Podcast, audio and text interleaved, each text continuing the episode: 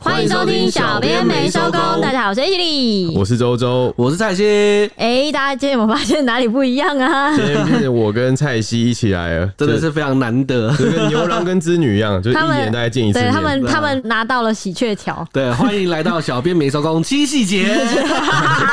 道到之前情人节大家有没有听送对一下，听一下，没有没有这种听一下东西没有这种啊东西那压 上去，压然后上我说这去。这节目是不是就是因为蔡西一直交不到女朋友，就换个男的来陪 她？是啊，我现在就在做这件从事从啊。从从现在开始，我我现在可以离开这个摄影棚不可了。以啊，不可以啊！我现在就是要看到你们压上 去，蔡西，压我们上是去。好兄弟，除了你需要的一些某方面的需求之外 呢，我都是可以帮助你的他。某方面需求也是找你索取 啊，太过分了吧你忘记了吗不要不要不要不要不不要排除提高，不排除提高。这是小老弟加一的加一小老弟的名言，而且他有一次直接说什么没有不排除，我直接提告。直接提高，对对对，我建议你下一次直接提告。不行啊他他在是压上来的时候，我看不下去我的等好一兄下，弟什么这叫样。下一次？我有上一次吗？你有啊你要讲清楚有啊，我没有压上去啊，你有压，我哦你压没 有，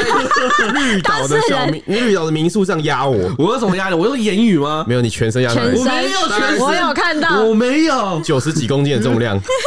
我我我我没有。你的牛郎要来 了，他们他他们现在用极我尽以为是之所牛能在污蔑我，我就要告诽谤罪。这个有律师可以帮我处理一下吗？我跟你讲，今天就有提到一个类似在提告互告的问题，我我们等一下就可以来解析解析你告的有没有可能成功。 有有可能，因为他们两个都是无稽之谈。看来我可以再另外我赚可一以波做了。你的证人。对我有两个证人哦。好，大家廉假快乐！上个礼拜发生的事情呢，都是蛮震惊的新闻，包括有台湾之光、星宇航空最近这气势如虹，只是它历经了六天股价大怒神，引发了诸多争议，甚至被股民戏称是“陪你去看流星雨”。另外，国内还有一起社会事件发生在高雄，有回收阿妈因为捡取在路边的两串卫生纸被失主提告窃盗，然后求偿了三百五十九万多元，结果出炉。最后呢，还想跟大家分享的是，最近有一个国外最大的研究是公司试验让员工周休三天，结果让这些员工大喊说回不去啦！加一加一 加一，好希望休七天 哦，周休七天，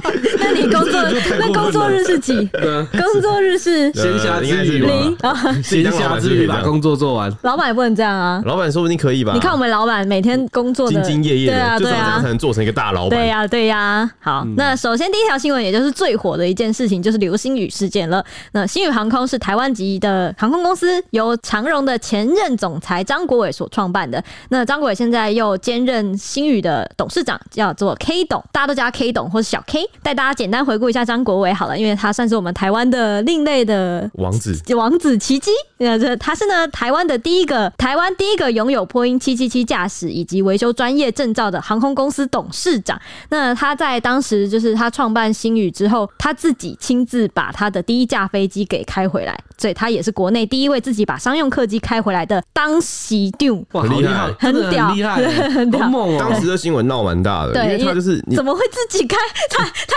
厉害了他吧！身份是董事长，对你的董事长要懂整个飞机怎么维修、怎么开，还把它这是开回来， 对啊这不是一般董事长会去做的事情。或是董事长真的有，就是通常都不会这么热衷于自己创业的东西吗？通常就是越高职位的，他们在做的都是决策。对对对但对是对，就第一线那种接触机器或什么，通常不会是董事长来做。而且他是真的热衷在航空这件事情上，我觉得很佩服，嗯而很且有一种梦想的感这种事觉。情你要知道对，你要知道，你要取得航空业的驾照，是你要有一定的飞行时速，也就是他经常在飞对。啊他经常飞台啊，湾好像相对容易取得飞行时速，因为一直飞，因为过劳 嘛。 就是好像就是在实习还是什么时候，他们飞的时速都算很高了。所以好像哦，考照的时速好像也跟国外比较不一样。但是哦，但是他也是要有一段一定的对时对间对的对，，这是一定的啦。嗯，那你敢做吗？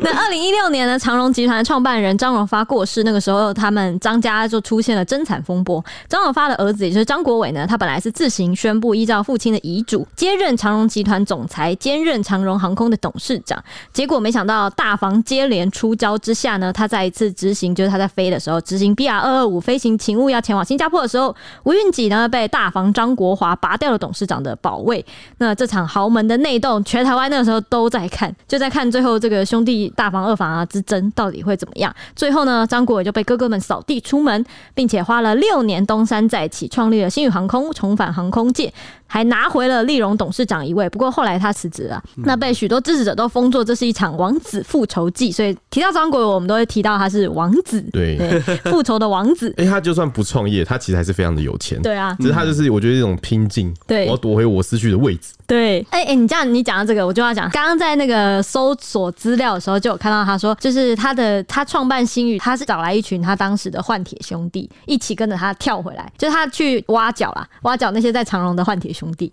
应该就志同道合，觉得对飞行有一定梦想。对对对，然后就对对对马吉这样子，然嗯后那个时候就是因为，呃，等一下会提到有一个人，就是他那个时候的兄弟之一，就我问他说啊，你这你四十几岁就不做，要不要再找一个事情来做？因为你也才四十几岁。然后他就说好，那就做吧。一个礼拜之内，他就决定创办星宇航空，哇，这就是行动力，对，而且这就是有潜力。这是超能力，超 超能力对力。董事长跟我们不同的地方就在于他是超能力，就就在于你做决定的时候，你还想把它赚钱，就然后是一个我人做他做决定的时候，他马上可以把一一间公司办起来了。 一个 礼拜，one week。那你回还到在你还在为了创业什么十二十万、五十万在烦恼之后，要不他要就是贷款的时候，对他眼睛一眨，哇，一个航空公司几十亿 就搞下去了。哦，不止几十亿哦。回到今天新闻重点，星宇航空它可惜的就是星宇登场之后呢，遇到了百年大疫，就是新冠肺炎，结果航班大砍，到了去年是亏掉了近百亿元的啊。那很多同业都有预期说星宇会不会就此走向破产一路，然后转折就来啦。张国伟他不但没有退缩，还依旧坚持他的航空梦，在疫情中积极的布局，包含就是一些日本啊、美国的航线，好像是今年四月要起航那个美国洛杉矶的航线，而且它的头等舱据说也是创下一个算记录吧，好像二十四万的头等舱也是四个位置马上卖光，四月的起航机。四个位置都卖光，四个位置就卖光，就这样一百万去了，是不是？哇！那他苦熬了三年，迎来了解封。今年一月来公布营收达到十五亿元，算是年增近十三倍，创下开航以来新高，是优于市场预期的。那法人就看好说新宇开始赚钱了。那当新宇开始赚钱的消息一披露之后呢，加上解封后的跨境旅游需求很强劲，在复苏之中，航空公司也开始积极的抢客，那航空股的比价效应就出现了，尤其是新贵的新宇航空气势非常的强，二月至少连破了三个纪录，短短七天内呢，股价狂飙了一百六十六趴，站上新高，然后再接着大喷发，抢着要投资 K 董，出现了三个纪录。这边大概讲一下，就是第一个就是单日成交量超过十四点三万张的大量，成交金额突破五十七点五亿元。还有第二个就是盘中飙涨五十五趴，创下了航空股史上最高，那也站上了五十点五元股价，五十点五元的新高价，超越了长荣航跟华航。第三个记录是张国伟单日的身价暴涨超过两百亿元，对吧、这边可以帮大家补充一下，就是我们一般在买台股嘛，然后我们每天的涨跌幅大概就是十趴，嗯然后就会锁住，就不让你再买跟卖。这就是涨停板，对，那这边它的新宇的股票是在新贵，那新贵的是没有涨跌幅的限制，所以它才可以单日冲超高，然后一下就跌下来之后，对对对跟美股会比较像一点。嗯，可是这样子，就是我觉得这种已经冲了好几天的，我都会很害怕。他就是他，万一他跌就会过热跌很凶他对不他他容他容易过热，有短线修正，然后他修正就是往下跌，我就哇靠，就跌下来，就就是看有些人就是想要赌啊，就是我觉得它会持续往上，然后就是压进去，这真的然后很可怕、欸。对啊好，哦除非他们有看到什么一些东西，我们一般人看不到的东西，他就继续买下去。 嗯，但是从五十块跌下来，我是觉得应该是到 了。对啊，那新宇带动新贵市场的交易热度啊，历经连六天股价喷涨，然后这是一个飞机变火箭的感觉，股价冲上五十元登顶航空股王之后呢，隔天马上就遇到乱流走下神坛，急杀跌逾大概二十趴，交出航空股王的宝座给台湾虎航。并出现新宇自驾人开始趁高出货的消息。总机长洪世维的配偶就声让一百六十三张，那大概可以套现六百到七百万。那这个洪世维呢，他原来是长荣 A 三二一机队的前总机长，他从长荣退休之后就投靠换铁兄弟 K 董，就刚刚 H 流讲的那些人、嗯就是之一他其中之一，换铁兄弟之一。对，那也因为这个新宇的短线波动太大，然后遭贵买中心列为处置股，五个交易日中单笔买进十张或多笔累进达三十张以上的，就要先预收款项，不少投资人就被套牢了，然后在脸书啊筹组一个叫做“星宇航空套牢自救会”的社团，那目前人数已经突破两千人了。有网友就发文不甘心，就是股价像做大怒神一样上冲下洗，哭喊说：“不，不敢玩了，可以还我钱吗？”然后说陪你去看流星雨落在这地球上。哎、蔡西唱，陪你去看流星雨落在这地球上。哎、你不要这样搞，忘我会问我们的那个粉丝有，我们听众会不会有那个西语的股民 啊？对啊，我们在此就是为你的钱钱默哀。对，没有啦，我相信如果套着会套来希望的。对我也觉得应该还会再起我飞吧。我我买任何股票，只要被套住，我就是跟他 跟。就是大家网络上常说那句话、一张不卖，奇迹自 来。奇迹你只要没有卖，就没有亏 损。这个是铁熊常跟我说的话。对真的，你只要还没卖出，就不算亏损。对，没错。然后也就是这些网友他们也指控，就是星宇自己人卖出，让股价下挫。然后但有人期待说，搭搭星宇出国玩，公司业绩好，股价就会涨了。然后说今日股价表现并不逊色，期待春暖花开重返星宇的荣耀。那对于星宇员工申报转让持股被说成是到货这件事情呢，星宇就发布了紧急的声明，他们就说公关长聂国强就强调说，张国伟手上的持股啊一张都没有卖掉，我记得他好像拿七十一趴的股份，其实蛮高的。他自己不卖的话，我觉得我觉得说会很稳定的，我觉对得啊就是其他人在波动这样子。因为他董事长嘛，总是要对啊拿最多股份，然后才能比较主导一些事情。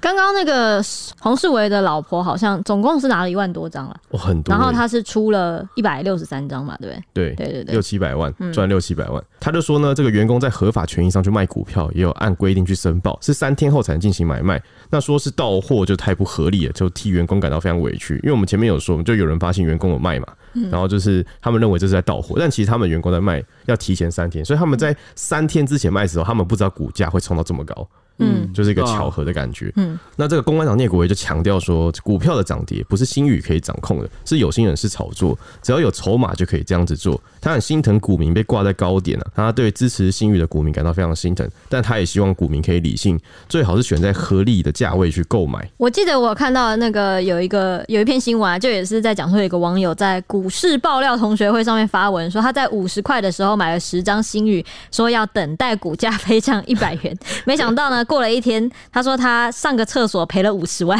哦，好痛哦！就是上了一个厕所回我觉来得，我就觉得跌大家了。会再把那个疫情那个航海王的阶段那个感觉啊，想要复制在这个新宇航对，新空宇上。上嗯就认为它会不断的上冲，但其实大家往后看，就是这个需求有没有那么多？可能你可以航海可以载这么多大量的货，嗯，但是飞机不能载到这么多的人，可能就是旅游，看好旅游发 展，是不是？对啊，而且就是只有几家啊，那时候航海王就那几家嘛，对啊，对啊，但是航空公司其实蛮多的，哦，对对对，我觉得你要去他还有长荣跟虎航应该啊，说虎他航他要的打竞。争对手其实也蛮强的。对。对，所以你要他一次冲到这么高，我觉得慢慢爬上去会有机会啦。就是可能，可是如果你要他一一飞冲天的话，我觉得还是有点难度。而且股价市场本来就是自然的，就是有人买有人卖嘛。然后你要是说他们在炒作，我觉得也 不太，对啊除除非他卖掉，他卖掉十几二十八，我觉得才有可能大大的影响。就它交易量很高哎、因为说真的，前面刚才有说它是一百六十63六十三张，其实我觉得一百六十三张真的影影响响没有到影响不非常大大，对吧、也就是说，一百六十三张，我只要有一百六十三个持股人各卖一张，我就达到了、其实蛮容易的、老实讲，因为哎，这样讲一百六十多个人好像蛮容易的，对吧、就其实蛮容易嗯的。他一天都可以创下十万只是交易量、啊，对吧但交易量就是有买跟卖啊，就是跌起来，有人一直高点买，然后马上低点卖掉，哦，就是所以哦他就啊可说错能了会是算低点两，买，然后高他就会算两。两张的意思。对对对对对哦对对对那个时候就有很多网友说，真的假的？就是果然人多的地方不要去 呀、啊，就是我我们之前我们之前讲过的那个人多地方不要去，这是个真理啊呀、就是你如果看不懂的话，就是不要跟着人跟群着走，人很感觉很 可怕。好冷哦、山迪好冷。 爱的迫降哎、。我记得我之前前哎、去年吧，我那时候很无聊，刚看到那个什么高档的那个王品，哦，对，王品啦，嗯我那时候无聊买一张王品，我卡在最高 点，你再无聊 啊！处不胜寒 我那时候想说，哎、新开好多店哦、感觉很好吃啊，我想说他那股东有送一些东西，我买一张来摆着拿那个股东权益好我了。看你多无聊，我卡在最高点、那个真的是，我觉得他再也达不到，所以至今都你都被套着就对对了套。着，啊我就那个账户我就摆着，都愉不动。快愉快都不算亏对，，跟你大都家还说不一下算我的亏，亏钱小故 事，多吃一点王品啊！ 对，多吃点王对品，把它赚回来，把你的那个损失的都你们现在吃那个个什么十二 mini 还是什么东西，全都都是是在帮我对，还都钱。在帮你还钱。 好，然后呢？新宇登上热门话题，有乡民就不禁感到很纳闷：那新宇不就是飞机吗？整体没有特别奢华，服务好像也跟其他家差不多。就算飞机餐特别好吃，也没有大胜其他家，就好像都差不多啦。 哎、飞机餐特别好吃，我觉得赢过很多了。真的吗？就是有些搭飞机就想要去特别吃那个飞机餐啊，我印象中听过最好吃的是日航的样子，因为会有日本的东西，就是日式和食啊，就是会有那种什么冻饭，就烧哦肉如果之你类搭的。日本的航空，可能会有一些不日同的航、全日航，全日航、全日航哦对不然听起来很幸福而已。就是有一些哦微微日式的料理，好像不止冻饭，啊有一些还不错的，我记得都不错。你讲着讲着让我想吃了，我不知道，因为过去我在飞机上吃的就是那种微波餐盒。对啊哇，那种很但恶但其心，实我觉得那是另外一种享受。如果他做的更好吃，我就觉得哇，这个飞机做的值得。很值得。而且我记得日航还会有那个日式甜点，哦，天，你也太幸福了超吧！超爽的。嗯，但是讲到这，新宇就是没有到大胜其他家 啦，对，所以大家都很好奇说，哎、它的潮度究竟是哪里来的？为什么年轻人好像都特别的喜欢？那天有一曝光之后啊，就有不少网友直喊说，老板会开飞机就很猛 了，哎、这真的是蛮猛的。还是我再强调一次，老板会开飞机真的猛，真第一猛，哦对，那有网友就回说啊，K 董开飞机不潮吗？董事长会开飞机，还会修飞机，能不潮 吗？还有人说哪家航空公司的董事长会自己去开飞机的？叫你老板出来开啊！还有人说你老板会开飞机吗？大家都觉得这个没 这错，样子很超值 就，为了挺 K 董，他会开飞机，还会开猛飞的。机。嗯，那也有网友说啊，新宇的形象跟设备都是很新的，就是因为它是新开的。航空公司嘛，航空公司就觉得它的设备新啊，服务新啊，可能一些一些都是比较，我觉得就新奇啦，觉得新奇又比较特别。他全部都是新的，然后刚好又有疫情，然后就开始都都没有飞出去。对啊，对啊，对啊，所以之前大家都没有体验过，那现在体验可能就哇，一切都是不一样，感觉很特别吧？我觉得就是特别。而且我觉得是因为大家存了三年的钱，这次就一次出 国。 然后支持台湾籍的飞机吧，对啊也支持王子，因为我妹我妹就是我妹，她是说她去日本第一个一定要说新语，她也是有听到底就对了。对抱着一种崇拜的心情搭的，我觉得现在好像大家就越来越喜欢那种能力跟个性特别突出的老板，像那个马斯克、哦，特斯拉的老嗯板，对，哎，我前几天才看到那个 AI 那个 说他是争议人 物，有人问他马斯克，他说他是争议人物，对吧？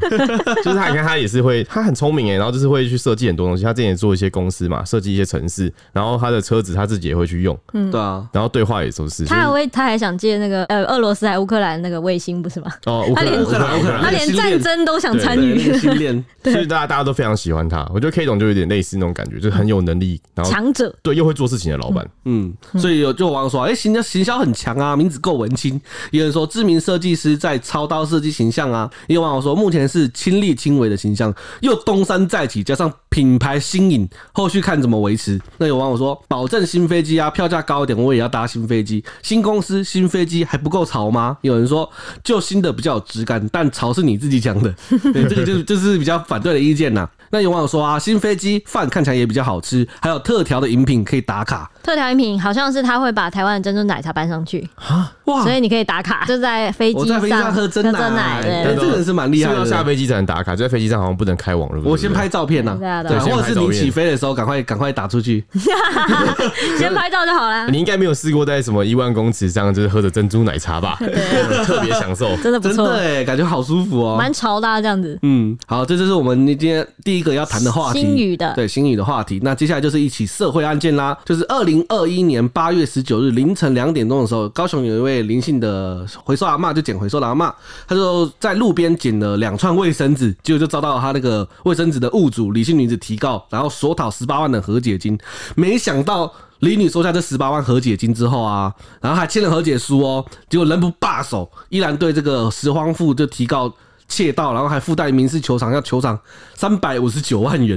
不过这个求偿的结果是，高雄地院他审理案情的时候就判处阿嬷就是。因为他已经和解了嘛，所以他就判阿嬷不用再赔那个三百五十九万元，嗯，然后就驳回李女的请求，全案就定谳了这样子。哇，他这个李女有点过分，就是你们已经签下了和解书，然后也跟他讨了十八多万元，对然后他还要再用刑事去告他，然后跟他再附带民事求偿，就是三百五十九万。对，其实我觉得很多人就是会去，我觉得大家可以就是有个理解，就是很多人在提告的时候会提出什么，我要你赔我两百万啊、三百万这种东西，这个其实都是喊喊的啦。对，就是有时候有时候你看到，有时候其实你看到那些就是新闻上很常出现一些很夸张提告的数字，其实那都是他们在球场的时候喊出来的。因为你要想看这些人提出这些数字，他台湾人 我不知道是台湾人嘛，这会不会太歧视在 这样？就是那种我们我们喊价都会有一个喜欢有个给对方一个杀价空间，哦嗯就是我们像我们在东西卖那个二手商品嘛，你可能就喊个很高的钱，那但是你有给预人定家砍嗯对，给人家砍，对你就预定对方要砍个二十趴，所以你就再拉高二十趴，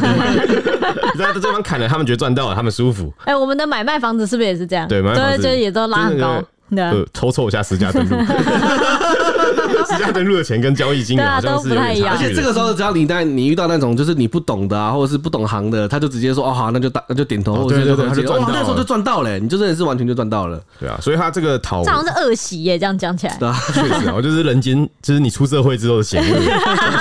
花点钱来学习。对对对，好，，那我就比较详细的就讲一下整个过程这样子。那这个是林姓阿嬷，她当时刚刚有讲到二零二一21年年八月十九日凌晨嘛，她就骑脚踏车行经高雄凤山的景田路的时候，看到路边的花盆旁边摆着两串卫生纸，那她第一时间说哦，摆在路边凌晨那么晚了，怎么会有卫生纸出现那边？她就哦，那应该是没人要的，她就跑去把它捡走。因为就想说，嗯，反正卫生纸嘛，总会用到，就把它捡回家了。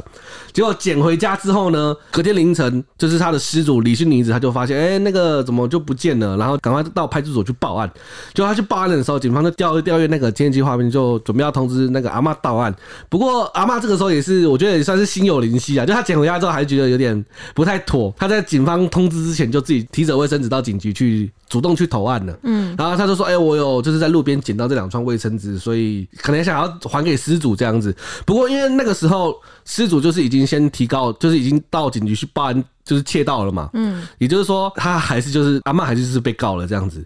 然后下午一点多的时候，就当天下午一点多，他们两个人就在警局外面就谈和解。那个时候，李女就告诉他说：“哎、那个卫生纸不是放在那个花盆旁边啊，我明明就是放在机车上面，是你自己要拿走，那个是有人的，就是说要提高阿妈切到罪，然后就要求他说必须他用七百九十八元，就是那个卫卫生纸的原价把它买买回家。”他原他原价是七百九十八元啊，两串卫生纸要七百九十八元，对他说的，看来是很厚的卫生纸。对，他就说要把它买回家，而且重哪点有？现在市面上有三百多的的卫生纸吗？有吗？有啊，哦，有吗？可能啊很好事多是不没是？有可能很大串，对，可能很大串，哦哦哦我们不知道大小啦。哦对他可能就是很大串这样子，然后重点是他不但讨，就是要要求阿妈要把他对798七百九十八，他重点是他还加讨一百倍的惩罚性赔偿，就是七万九千八百元。哦诶，它其实这个我觉得就是像呃，我们有时候去看一些书店啊，或什么那个杂货店，他们会贴一个告示说，你要是偷我东西，你就要赔一百倍。对，我不知道你们有没有印象，就有有看过好。像有，有对对，，通常这个我记得好像在法律上他们会是可以做到的，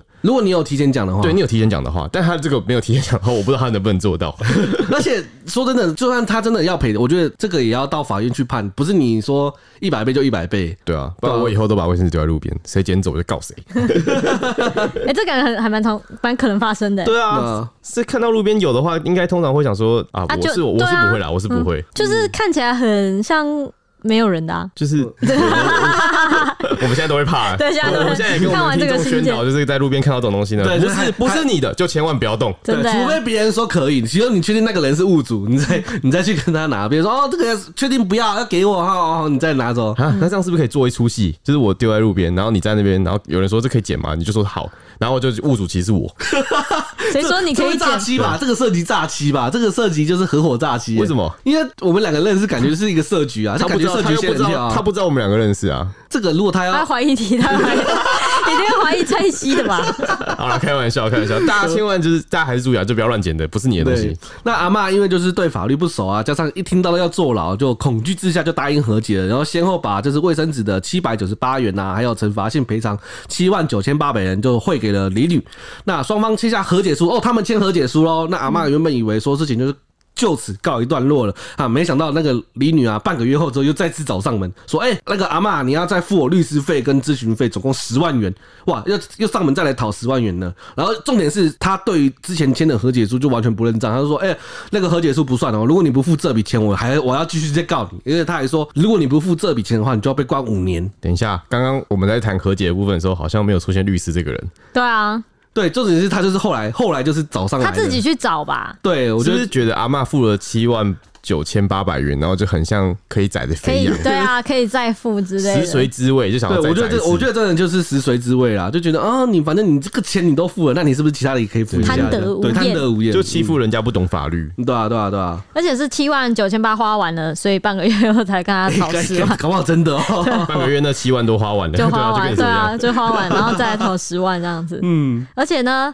阿嬷在恐惧之下，果然还是又汇了十万元给李女。但是她阿嬷害怕说对方会一直上门要钱，所以就去找孩子讨论。她就说，在孩子的建议下呢，她就反告了李女恐吓取财。那李女被告之后也不甘示弱，也对阿嬷再提起了刑事附带民事诉讼，主张说阿嬷在媒体面前诬赖她恐吓。阿嬷误导全民说李女有恐吓与威胁，让李女的名誉受损。除了索赔三百五十九万两千元之外呢，还要求阿嬷必须在全国版的报纸头版刊登道歉启事三天。那针对阿嬷被告的窃盗罪，高雄地院一审简一庭认为说，根据双方证词还有路口监视器等等证据呢，显示阿嬷拿取卫生纸的时候确实有不法所有意图跟窃盗故意，那考量双方已经依这个十八万元和解，加上阿嬷主动投案说明符合减刑要件，审酌之后呢，判处一千元缓刑两年。不过李女不满上诉，二审最后被驳回，全案确定。至于附带提的这个民事求偿官司，一审是认为，就算阿嬷因为窃盗两串卫生纸侵害了李女的财产权，但阿嬷已经赔偿十八万五百九十八元，其中包含两串卫生纸而给付的七百九十八元。尽管李女主张被诬陷，但是依照窃盗罪提起民事诉讼，审酌后还是认为请求于法无合，所以判处败诉。这边大家如果听不懂的话，其实就是因为那个所谓的刑事附带民事诉讼案件是你要求偿的地方是你因窃盗罪而损失的损失钱。的，对，对，但是他这边主张的是，因为你诬陷我，所以你要赔偿我精神损失。嗯，你大家听，大家听得懂的意思吗？就是你如果你要再用这个窃盗罪去告的话，你不能主张说我因为精神损失而要对方赔偿我这个钱，你只能依你被偷的卫生纸去求偿。嗯，所以说这个精神损失你要再另外告，才有、就是才有办法成立。原本他偷，他认为那个什么李宇认为阿嬷偷了卫生纸，他不能因为说你偷了我卫生纸导致我的精神有损失或什么，对，没呃但有是去去附带民事，对对，不能附带民事。但是他今天告他是恐吓跟威胁嘛，就是说让他的名誉受损，所以他就是额外在跟他做民事求偿。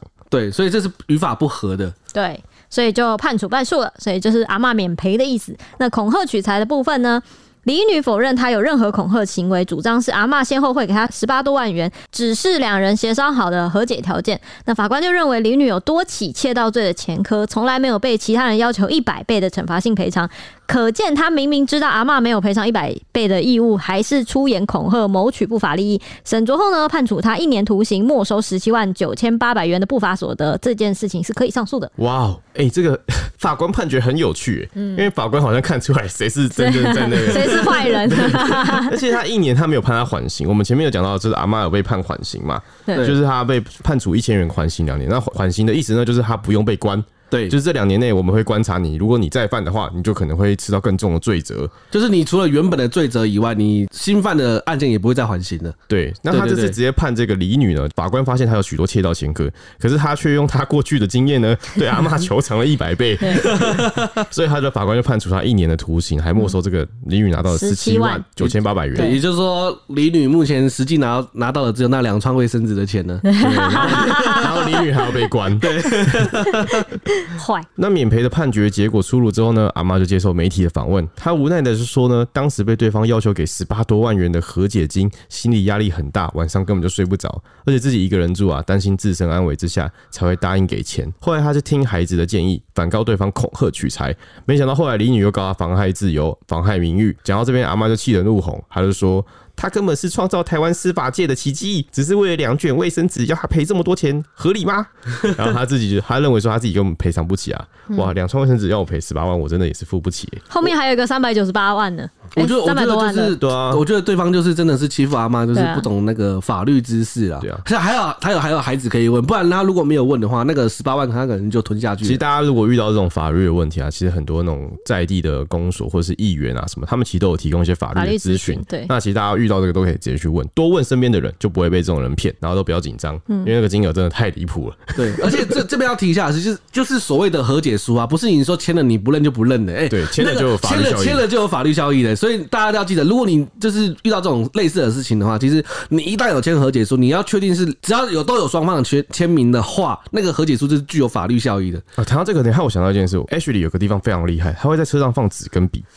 对啊，就我那个时候车祸的时候啊，对，车祸的时候，其实大家可以听一下这个经验啊，就是你车祸跟人家发生碰撞的时候，就是如果你可能是大车撞小车或随便，只要有对方有受伤呢，你就一定要当下跟对方谈好之后，一定要签和解书。对，如果你当下已经谈好，双方都离开现场的话，最好还是要确保说有对方的签名。对，就是可能你们商讨完之后呢，一定要签这个和解书，因为对方可能会用刑事并民事诉讼去对你提告。对，就事后事后在那边跟你对，因为 argue，跟你 argue 他对就是可能他跟你开一个金钱，但是因为你可能有受伤，然后就叫对方赔嘛。但是如果他提告伤害罪，嗯，就是这个伤害罪是刑事，嗯，然后就并民事求偿，就是我们对刚刚提的那种感觉，嗯，所以大家可能和解书一定要签啊，非常的注意，准备纸跟笔， 车上备纸啊跟 笔，也许你的我的经验谈没。错，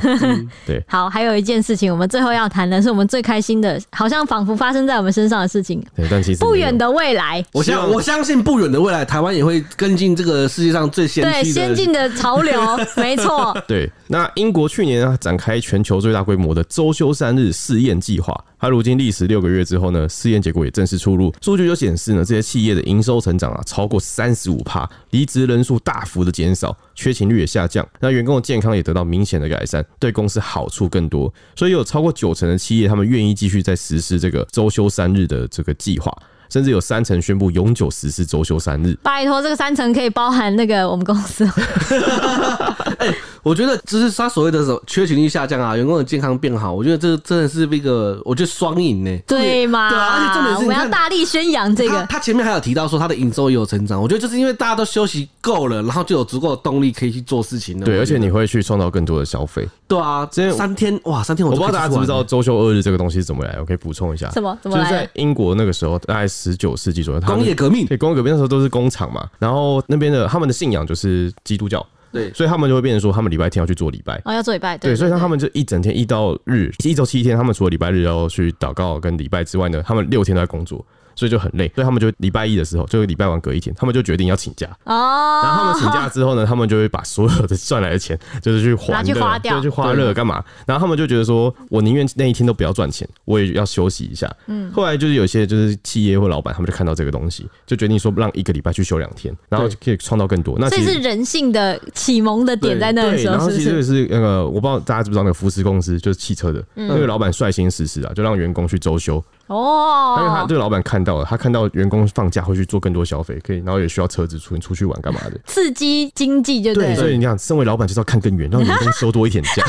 真的，你看你休三天，哇，我可以到多少地方去玩？我可以把我赚来的钱都花掉，哎，哦，还是要、真的耶还是要储蓄啊。讲到这个，那个那个陈北还记得吗？他他现在在越南当越南，哎抬他干抬干，台台不是台干，他说他是那个宿舍长哦，哦监工，他说他是监工，是不是？嗯，对对对，反正他对现在在越南当监工，他就是有点类似，他一个礼拜，他像他一个礼拜就只能休一天，但是大家以为他好像可以存钱吧？是不是？在越南当台干，他是有付住跟行算车交通，对对对，对算是通勤住行啊，对对食衣交通住加行费外加外派加急对这对样对，对对，然后食食也有包，所以他照理说他应该赚的钱都能够存下来才对，而且对吧在越南不太能够网购，对吧然后他就反正照理说他能存到钱，结果他说呢，他去一个礼拜就是至少会花两千块台币，一个礼拜两千。哦一个礼拜他只有最后一天放假，但是那一天会花两千块你，的意思是说他几乎花不到钱，所以他钱都存下来了？照理说是这样，哦但是他一个礼拜的放假那一天，那一天会花两千块，还行吧，两千块这样一个月下来多少钱呢？嗯哦八你也千才啊，八千啊，八千加上他在台湾的房子没有退租，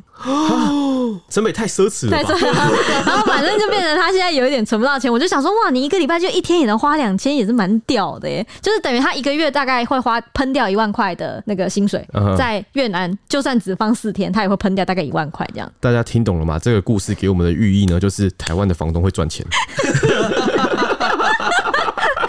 反正我就觉得，就是你你时间虽然就是像那个蔡西讲的，你真的会把那你的所赚的钱全部花掉，对啊就是如果没有你没有那个成本是不良 示范。平常平常工作有多辛苦，你假日就会想玩得多这样开子心就。会就会哇花的多凶， 好，我们回到话题嗯。好，那综合外媒报道呢，英国的非营利组织还有智库、波士顿学院、剑桥及牛津大学的研究员携手合作，筹办了这场为期六个月的试验，共有六十一家企业，大概两千九百名员工来参与。那这个产业涵盖银行、 IT、零售跟人力组织等不同的领域，试验在薪资不变的情况下呢，周休三日，以八成的工时交出原先的工作产量。我可以，老板，我可以。对，那这场试验呢，从二零二二年的六月起开始实施，直到十二月底结束。那根据本月二十一号公布的数据呢，就是从自从实施这个周休三日。周五休假之后呢，员工的健康状况就开始好转，有四十趴的人表示睡眠得到改善，七十一趴的人表示倦怠程度下降，三十九趴的人表示压力减少了。那在试验之前呢，曾有一些人就担心说，一周工作四天，工作强度会上升，甚至会抵消周休三日带来的好处。但结果显示，与一前一年的同期相比，这些企业的病假比例下降了六十五趴，没错，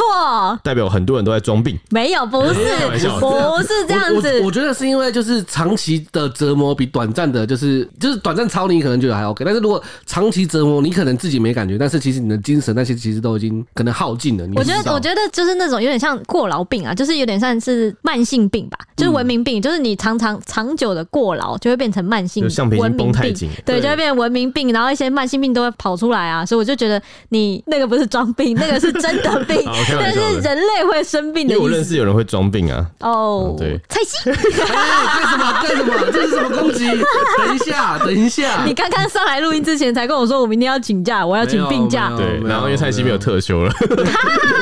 哎、其实说到这个，我会想到，就是我不知道大家有没有意识到，我们的父母其实工作十二十年，然后他们都没什么在休假。对啊，我也是蛮佩然服后我妈从的我欸。踏入社会之后，我我自己大概做个六七年，我就觉得开始有点出现倦怠。嗯，我就突然想到我爸妈的情况，就他们好猛啊！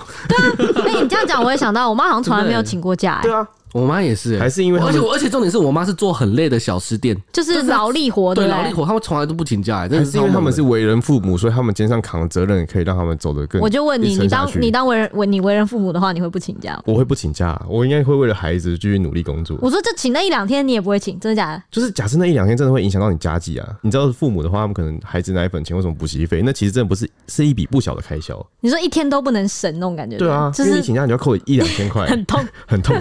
不知道去哪里赚回来，是不 对是？啊，好，我们回到好哎回话题来，那这个离职的比例呢也减少了五十七趴，哎、如果周休三日，我也不太可能 会离职，哎我也不会离职。对，